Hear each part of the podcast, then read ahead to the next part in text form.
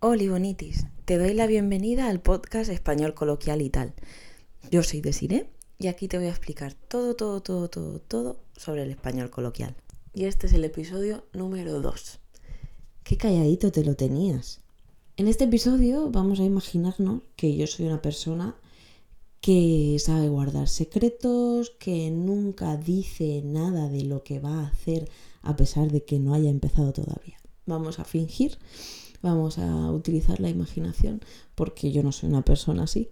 Y a la mínima que tengo algo que contar lo cuento, no me puedo callar. Así que no me cuentes nunca tus secretos. En realidad con los secretos de los demás no lo hago. Pero enseguida que tengo algo que contar, lo cuento, no me puedo callar, soy una bocazas. Y entonces esta frase que te voy a enseñar, yo para mí no la puedo aplicar.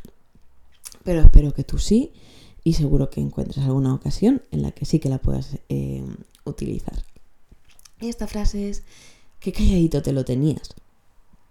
Esta frase la utilizamos cuando alguien nos ha ocultado algo, normalmente de manera intencionada, durante mucho tiempo.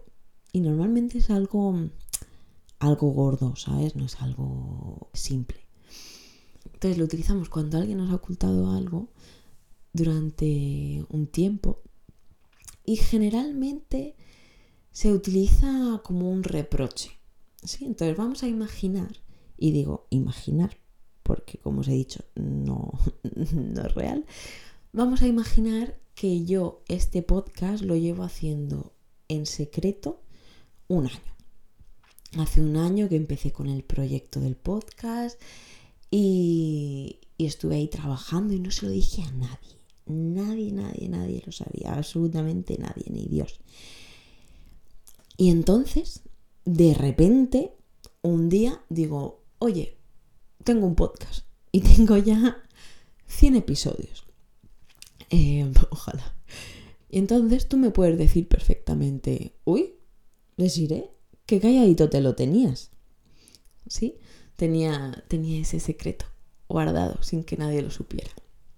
Por ejemplo, imagina que, yo qué sé, tu mejor amigo, tu mejor amigo que os conocéis de toda la vida, que lo sabéis todo el uno del otro, y de repente, un día, así sin venir a cuento, te dice que tiene pareja. O sea, de la noche a la mañana resulta que tiene pareja. Y a ti no te había dicho nada. O sea, no tenías ni idea. Entonces, en ese contexto, tú puedes decir, vaya, qué calladito te lo tenías, no me has dicho nada. Pero vamos, ni palabra, no tenía ni idea. Qué calladito te lo tenías. Así que nada, esa es la frase del episodio de hoy. Y es una frase que se usa tal cual. Se puede decir qué callado te lo tenías, pero no es tan frecuente y se puede utilizar para otras personas. O sea, lo más habitual es decírselo a alguien directamente y utilizar el tú, ¿no? Pero se puede utilizar en otras personas. Yo puedo decir, madre mía, hay que ver qué calladito se lo tenía, ¿sí?